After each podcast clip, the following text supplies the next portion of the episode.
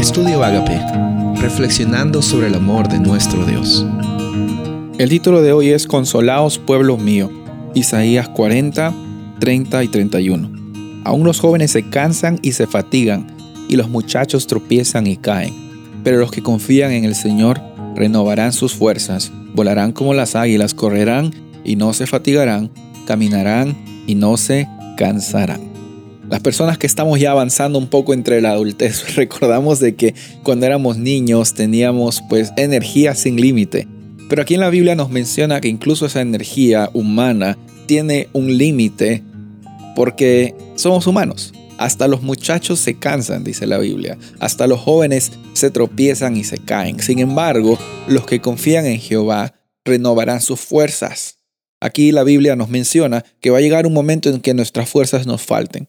Y a veces en la frustración de que nos faltan las fuerzas, nos ponemos a reclamar a Dios, cuando en realidad lo que tenemos que recordar es que si tenemos la vida hoy, es porque Él nos está ofreciendo la oportunidad de tener libertad, está también ofreciéndonos el consuelo que Él tiene para nuestra vida y también nos ofrece las fuerzas cuando necesitemos ser renovados.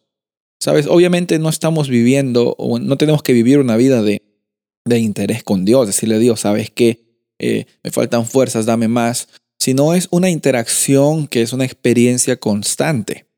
En la Biblia, aquí en capítulo 40 de Isaías, empezamos viendo cómo es que Dios consuela a su pueblo, muestra su poder, extiende su misericordia y también nos hace saber de que cuando tenemos problemas, cuando tenemos dificultades, Dios es el creador, Él no se cansa y no se fatiga, pero ese poder, esa misma, esa misma ah, manifestación de su poder, está dispuesto a compartirlas contigo para que cuando tengas dificultades, cuando estés fatigado espiritualmente, físicamente, moralmente, emocionalmente, yo no sé en qué área de tu vida te sientas fatigado, que ya no puedas dejar más, que ya sientes que tu vida se está derrumbando. Recuerda de que tu Dios, en primer lugar, es un Dios creador, es un Dios misericordioso, es un Dios poderoso. Y en segundo lugar, esa, esa actitud de creación, de misericordia y de poder, Él te la quiere otorgar a ti.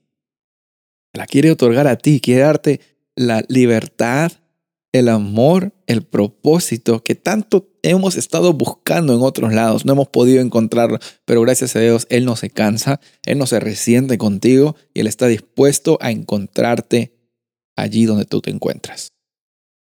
Él te fortalece. Ese poder, Él te lo comparte para que tú vueles como las águilas.